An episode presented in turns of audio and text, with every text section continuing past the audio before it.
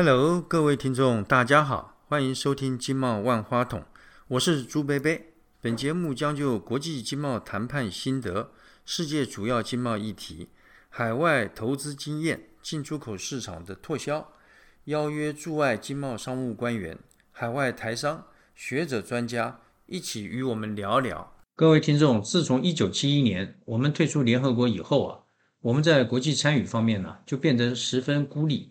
这个呢，也连带使我们的国人呢，无法获得在我国不是会员国的国际组织中的工作机会。目前，我国以正式会员身份啊，加入的主要国际组织啊，有位于日内瓦的世贸组织 （WTO），有总部位于马尼拉的亚洲开发银行 （ADB）。有在新加坡的亚太经合会 （APEC） 这些国际组织的秘书处呢，基于工作需要，常常对外招募职员，他们是所谓的国际公务员。这其中呢，APEC 秘书处职员啊，大多是由 APEC 二十一个会员体啊自愿派员支援，而非 APEC 秘书处啊对外招聘。那么薪资呢，则由各个呃会员体派驻国政府呢。他们来拨发的，与 APEC 无关。那么这与其他的国际组织啊非常不同。那么能够在联合国所属的国际组织中工作呢？你处理的是国际间关注的大事，所接触的人或者是机构呢，大多是世界上在这个领域的精英或者权威，对您的眼界视野的扩张啊，是一个很好的成长机会。今天呢，就来谈谈朱贝贝个人呐对世界贸易组织 WTO 秘书处职员人事禁用情形的呃一些观察。那 WTO 呢，在二零二零年的预算啊，它大概是呃一亿九千五百五十万瑞士法郎，那么也就是大概将近是呃两亿美金左右。按一百六十四个会员国各个会员占全球贸易比例啊来分担费用。那么当年呢？我国呢分担的费用呢大概是三百二十八万瑞士法郎，占整体费用分担的百分之一点六八一。美国分担的最多，那么他们分担的两千两百八十六万瑞士法郎，占全体的百分之十一点六九。大陆其次，分担两千十四万瑞士法郎，占全体的百分之十点三零三。那么第三名呢是德国。分担了一千三百九十七万瑞士法郎，占全体的百分之七点一四九。那么日本呢，分担了七百六十七万瑞士法郎，占全部的呢百分之三点九二五。那么香港呢，分担了呃五百五十四万呃瑞士法郎，占全体的呢百分之二点八三八等等等。在这些呃联合国相关的国际组织里面啊，世贸组织 WTO 啊，算是一个呃费用开销哈比较精简的国际组织。那么，像联合国里面所属的组织啊，像处理人道救援、难民安置的，也是位于日内瓦的联合国难民署 （UNHCR），他们所涉及的预算啊，是相当庞大的。朱菲菲啊，在前面有一集曾经说到，各国派驻 WTO 代表团的人员啊，是铁打的营盘流水的兵，都有任期制。一般来说呢，长则六年，短则三年，都会调离日内瓦。唯有 WTO 秘书处职员呢，则是长期任职。他们这些国际组织的公务员呢，才是真正的专家。他们经验丰富，熟悉规则案例，对于案件背景的来龙去脉、争议的焦点、各相关会员国间的恩怨情仇、眉眉角角寥落指掌。但他们呢，呃，是为会员服务，必须谨守分际，立场中立，不偏向某一方。对某一个争议性的议题呢，也不会发表自己的看法，除非你去咨询他们的意见，基于有服务会员的责任啊，那么才会提出他们专业性的看法与意见。他们在幕后按部就班、低调不张扬的推动这个组织的运行。像许多呃大型的多边国际会议啊，各位听众，你以为每个大会主席都很天纵英明，能够调和顶难？弥平纷争，做出正确的结论嘛？那外表似乎如此啊，然实则非也啊。事实上，通常啊，是由幕后的秘书处同仁啊，在会前备妥各种可能的 scenario，各种可能的状态的详细脚本，这个脚本里面甚至还包括什么时候要敲锤，哪里应该忽视不理啊，都有非常详细的呃提醒。那么有的主席呢，甚至呢就这样的照本宣科啊，因此呢说秘书处同仁啊才是整个会议的灵魂所在，是一点也不夸张的。当然呢，在会前呢，主席一定要与秘书处同仁呢密切的沟通哈，预理各种可能发生的状况，以便在会中呢做出妥当的回应。WTO 秘书处职员啊，到了二零二零年年初呢。呃，共有六百六十六名。那么其中呢，行政人员呢占了两百五十名，专业人员有四百一十六位。那么人数最多的是翻译部门，有一百一十七名啊，那么几乎占了整体职员人数的五分之一。其次呢是总务处，那么有六十六名。行政人员呢，如文书、房舍财产的管理、环境的维护等等。当然呢，这些大部分都是由当地的这个瑞士人或法国人来担任的，因为日内瓦周围啊都是被法国所环绕。从前这个朱贝贝在周末去买菜的时候啊，常常骑着脚踏车，十五分钟就过了边境，到了法国的菜市场。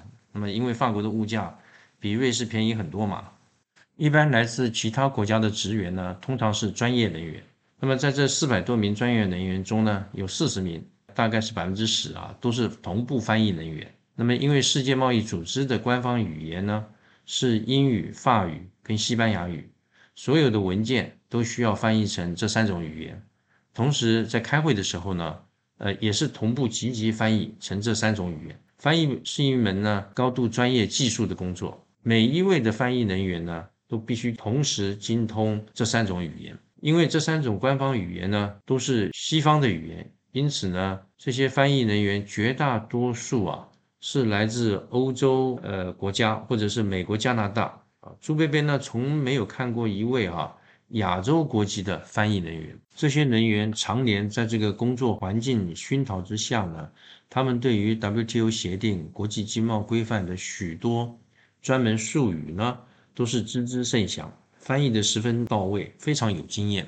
朱薇薇听说啊，中国大陆曾经主张说，这个讲华语地区的贸易额呢，已经远远超过说西班牙语跟说法语的国家。要求呢，WTO 应该比照联合国，将中文呢列入 WTO 的官方语言。这时呢，阿拉伯国家也曾经跟进，他们主张说阿拉伯语的会员国也很多。阿拉伯语也应该列入 WTO 的官方语言。语言的种类一多呢，就会拖慢工作的效率。知识体大了，那最后呢，也就不了了之了。在专业人员中，除了翻译处以外，其他人数比较多的处，呃，例如贸易政策检讨处 （Trade Policy Review Division） 有五十三名职员。因为呢，WTO 每一年呢，大概呃约有三十多个会员国。会被进行贸易政策检讨，这个准备的工作，比方说到那个国家去做实地的访视、报告的撰写工作是非常大量的。另外，像法务处 （Legal Division） 以及上述机构处，分别各有三十名以及二十一名的职员。那么，其他的如这个农业处啦、服务贸易处、市场进入处、经研处、资讯处等等。呃，职员人数大概都在二十名左右。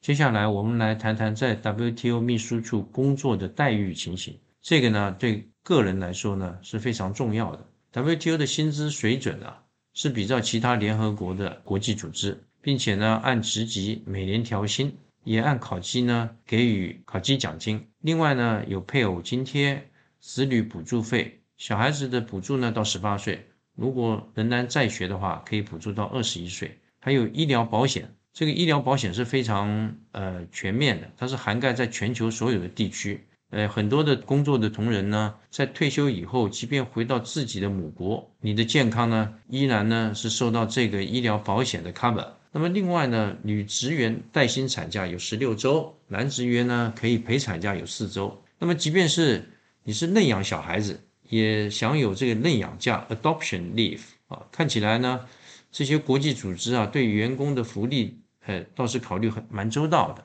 至于薪水方面，待遇共分成十二级，专业人员呢是从第六级开始到十二级。那么他们的待遇呢，享有外交免税。对于刚进去之前的专业人员呢，通常是从第六级或者第七级啊，Grade Seven 开始禁用，年薪呢约在九万一千呃至十二万五千瑞士法郎。到了第九级，薪水大概就可以达到十四万到十八万瑞士法郎。如果做到处长层级，那么大概年薪呢可以领到十九万到二十二万。副秘书长，那么总共有四名，可以领到。大概是二十六七万以上的薪水呢，全部都是免税的。当然喽，秘书长呢，类似这种政治任命，他的薪资待遇啊是另外个别谈的，按当时聘用的时候呢，与 WTO 交涉谈判的结果而定，不在规定之内。总而言之啊，这些国际组织的薪水啊，大概是不差的。WTO 秘书处在禁用人员的时候呢，也会注意到性别平等。以及国籍分散的原则。目前呢，在六百多个这个工作人员里面呢，男女之比啊，是女性占百分之五十四点七，男生呢占四十五点三。若以国籍来分的话，最多的是法国人，多达一百七十二位。那么当然哦，他们绝大多数都是行政人员。其次呢是美国人，有三十七名。那么日本人呢，呃有五位，韩国人呢有四位，中国大陆呢。有十七位，十个女性，七个男性，连菲律宾啊都有十四位。那么目前呢，有八十六个会员国都有他们的公民在 WTO 工作。那各位听众，您可能会问啊，我们加入 WTO 呢，今年整整二十年，那我们有多少位国人在 WTO 秘书处工作呢？那朱贝贝可以跟大家讲，我们在这二十年里面，一位。正式的员工都没有。台湾作为世界上第十八大贸易国，却从来没有国民啊能够在这个主导世界贸易政策的组织之中呢获得禁用。那么在朱贝贝看来呢，是一件很漏气的事。反观现在在 WTO 工作的十七名大陆同仁中呢，已经有人升到处长阶层的高级官员。WTO 秘书处注重工作与生活平衡。Work and life balance。总之呢，他们的待遇蛮好的，福利很周全。每年的假期呢，一般仿效欧洲国家的做法。再加上瑞士日内瓦地区啊，不论在社会治安、自然环境、生活便利性等方面呢，都是全世界最宜居的城市。对于有志于处理国际贸易政策与经贸规则、政治、法商、外交背景的年轻朋友。如果有兴趣到 WTO 工作，这方面的资讯呢？呃，朱贝贝建议您可以上 WTO 官网，他们对于工作职缺的临用呢，都会随时公布在他们的网站上。